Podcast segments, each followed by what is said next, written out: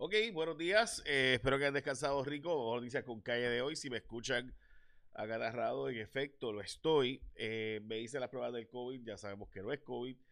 Pero, en fin, pues vamos a las noticias con calle de hoy. Eh, voy a arrancar con que hoy es un día importante porque es el Día Nacional del Chocolate, del mantecado de chocolate, que dicho sea de paso empezó antes que el de vainilla. dicho sea de paso, como ustedes saben, el mantecado empezó como realmente como eh, no empezó ni como em, empezó como una piragua realmente que era nieve con sabor. Pero bueno en fin ese es el cuento. Así que hoy es el día del mantecado de chocolate. La portada del periódico El Nuevo Día las estrategias para conseguir la paridad en fondos federales particulares en Medicaid el PAN y el seguro social suplementario. Voy a hablar de eso ya mismo. Avanza el deterioro del Capitolio es la portada de primera hora. Está chavado el, el el Capitolio, no se ha dado el mantenimiento, sin embargo uno se pregunta en qué usaron los chavos, ¿verdad? Porque dinero había eh, en el Capitolio para mantenimiento, eh, particularmente pues las... Bueno, ustedes recordarán los, las cosas que hemos publicado nosotros en Jay y sus rayos X, en que usaban los chavos para mantenimiento y con lo que costaba allí hacer una caseta de un guardia, etcétera, costaba más que un apartamento en condado. Eh, y persisten los problemas de inventario, es la portada del periódico El Vocero, Hoy hay una noticia mega triste. Una jovencita de 13 años murió a causa del COVID-19. Eh, esta, de nuevo, es la víctima más joven. Hay una muerte reportada para el día de hoy. Y aunque tenemos menos de 100 eh, hospitalizaciones y la tasa de positividad está sumamente baja, obviamente la noticia sigue siendo la falta de gente en los centros de vacunación, que como todos sabemos, eh, hay un montón de disponibilidad de vacunas, pero no hay gente dispuesta a vacunarse. No está llegando la gente como se supone que estuviera llegando.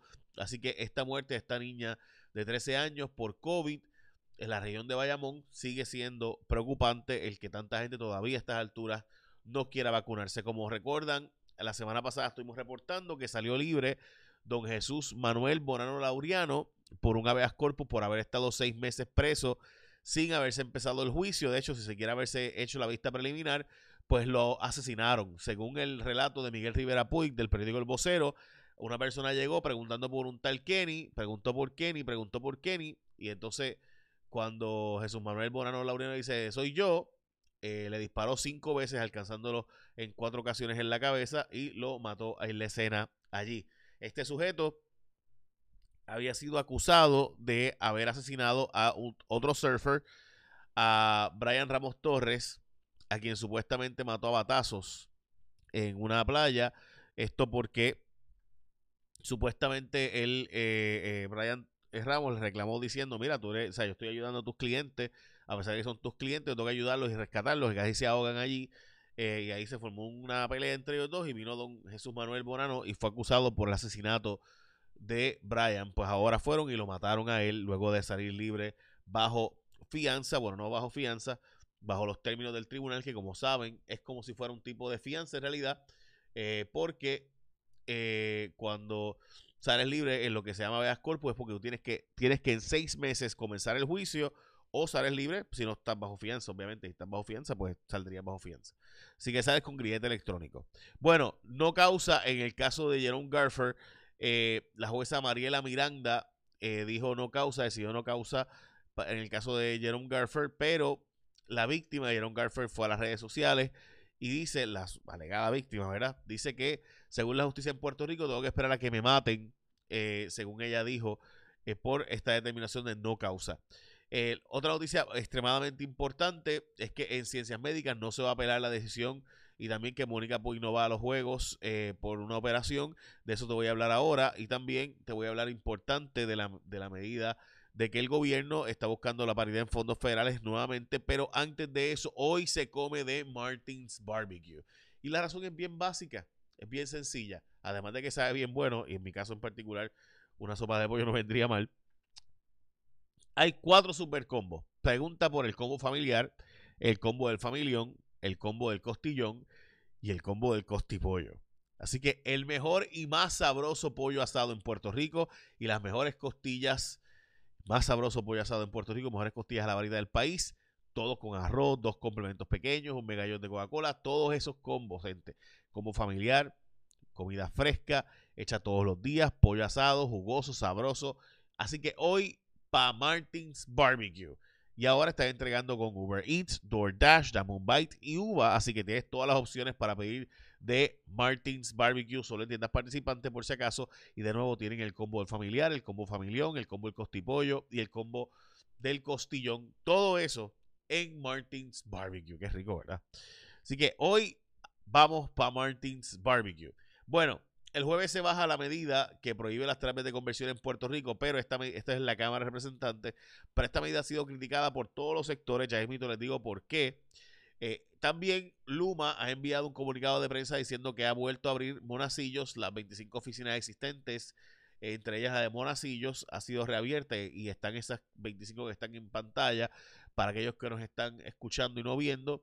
Arecibo, Agodilla y Bonito, Caguas, Carolina, Calley, Culebra, Fajardo, Guayamo, Macao, Isabela, Manatí, Mayagüez, Monacillos, Naranjito, Palo Seco, Ponce, Puerto Nuevo, San Germán, San Sebastián, Santa Isabel, Utuado, Vega Baja, Vieques y Yauco, todas esas supuestamente la compañía Luma está dando eh, servicios desde estos centros de servicio al cliente y el número de teléfono para llamar es 1844-888 Luma, que es 5862 1844 888 5862 dice Luma, esto porque como ustedes saben, se fue la luz este fin de semana en gran parte de Puerto Rico.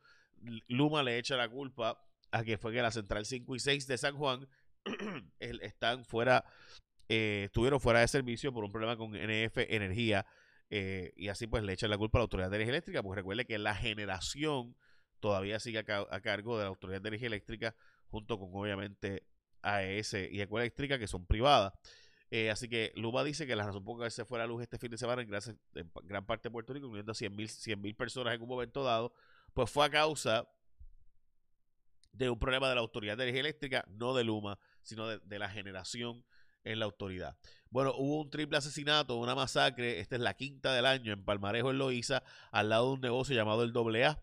Eh, según la alcaldesa, un, joven de 15 años allí fue asesinado junto con otras dos personas en, Palma, en Palmarena, allí en Palmarejo, en Loíza. Según la alcaldesa, los vecinos habían estado advirtiendo de que había problemas en ese restaurante, o realmente que es más un pop hoy día, que empezó como un tipo de restaurante y venta de comida. Eh, más datos contra la pesquisa de Ricardo Rosselló. Como ustedes saben, ahí se está investigando el voto ausente de Ricardo Rosselló porque supuestamente puede haber cometido un fraude. Eh, y pues lo que se plantea es que los comisionados electorales están eh, planteando argumentos adicionales de por qué ese voto debe ser invalidado o no. Recuerden que esto es por parte de la consulta esta de los cabilderos de la estadidad. Eh, entonces se está investigando ahora porque supuestamente el comisionado electoral Nelson Rosario someterá hoy ante el Tribunal de Instancia de San Juan una petición de revisión judicial sobre la determinación de Francisco Rosado Colomer, quien no dio paso a las denuncias de los comisionados electorales, esto según el Nuevo Día, bajo el argumento de que debían presentar una querella juramentada.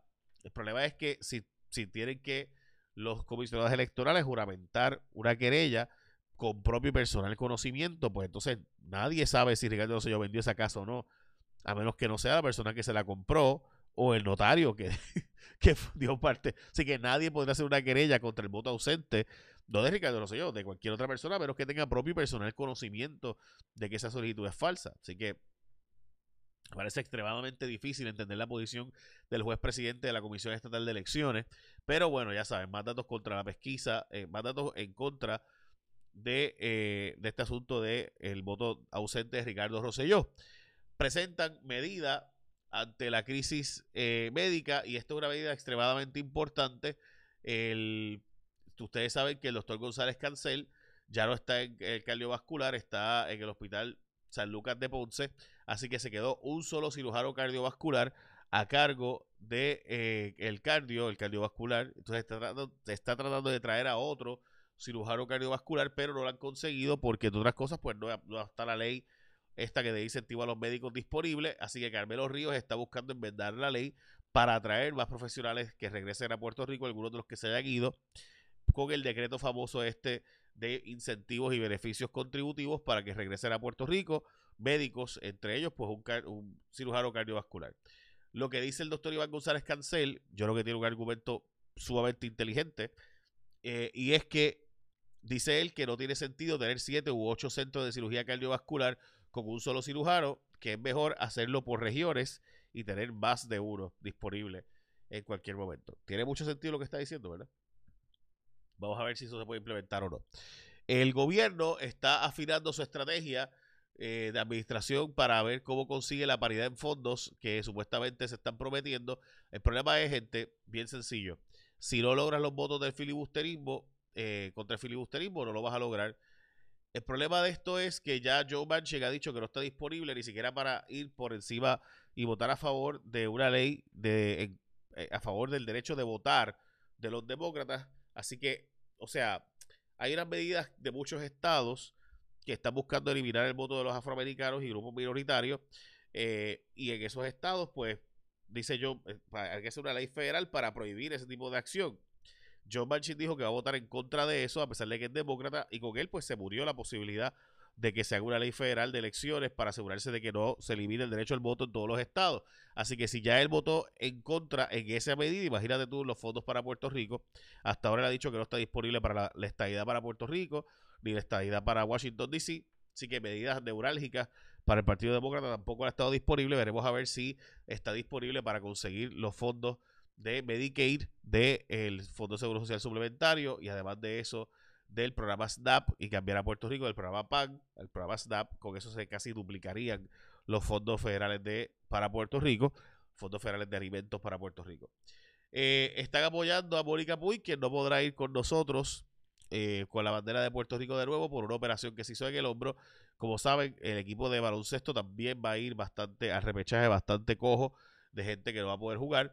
Y la noticia del día, sin duda, es que eh, Ciencias Médicas no va a apelar la apelación, la determinación, debo decir, eh, de cerrarle, de desacreditar el programa, sino que van a someterse y entonces tratar de robustecer el programa para que el 2023 solicitar una nueva acreditación en vez de apelar la falta de acreditación actual, hacer una apelación, no apelarla, sino que no apelar ahora, sino dejar que se caiga eh, y aceptar los hallazgos actuales y tratar de robustecerlo para entonces en 2023 someter una nueva solicitud a ver si se le da a Puerto Rico. Esto significa que todos los estudiantes, que no son estudiantes, realmente son doctores, son médicos ya, que están haciendo una especialidad en neurocirugía, pues tendrían que eh, irse de Puerto Rico todos los que estaban allí para terminar de educarse en otros estados de los Estados Unidos, lo cual significa que probablemente no regresen a Puerto Rico. Eh, y eso pues es lo que ha pasado históricamente. Y ahora vamos al tiempo con Elizabeth Romaira, creo que todos saben que ha estado lloviendo esta mañana, así que vamos a escucharla. Saludos amigos de Noticias con Calle, feliz lunes iniciando otra semana, una que pinta bastante inestable. Tenemos densa capa de nubosidad sobre la isla asociada todavía a esa vaguada persistente y mucha humedad tropical en superficie. Si le echamos un vistazo a esta hora a la imagen de radar, noten que gran parte de la actividad de lluvias permanece sobre las aguas locales, pero sí tenemos ya la entrada de aguaceros, algunos que son localmente fuertes por el este de Puerto Rico. Tenga su paraguas, durante la tarde se mantiene bien alto el riesgo de precipitación de un 60 y hasta un 80%, especialmente en el sector montañoso. Esto puede provocar problemas de inundaciones. De hecho, el riesgo es moderado para esta tarde de ver inundaciones urbanas y posible crecida de ríos, riachuelos y quebradas. Así que muchísima precaución. En cuanto a las temperaturas máximas, van a estar bastante frescas por toda la nubosidad y la precipitación, entre 86 87 en sectores costeros y un poco más frescas en el sector montañoso. El oleaje continúa un poco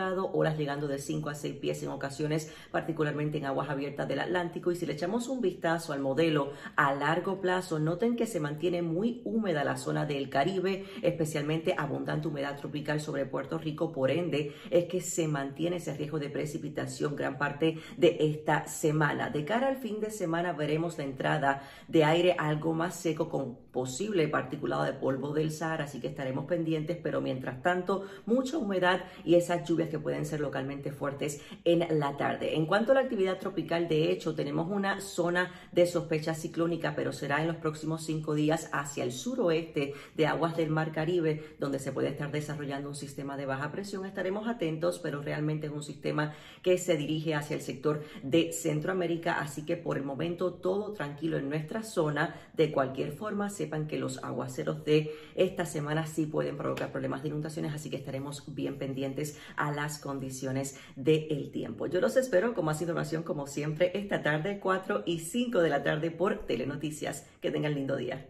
Estaremos pendientes a Telemundo y Telenoticias con Elizabeth Robaina. Sí, porque hoy eh, se ve que va a estar como que complicado. Bueno, gracias a todos por verme y perdonen por soportar el, de repente catarro que me dio. Eh, gracias a toda la gente que me ha estado eh, preguntando en el live. Estoy bien. O sea, si no es COVID, ya lo chequeamos. Eh, con pruebas, así que don't worry. Eh, y lo que sí está bien rico es el combo de familión de Martins Barbecue, combo costillas y combo costipollo, además del combo familiar. Todos ellos saben bien bueno. Qué rico, ¿verdad? Martins Barbecue. Ahora sí, echa la bendición. Que tengas un día productivo.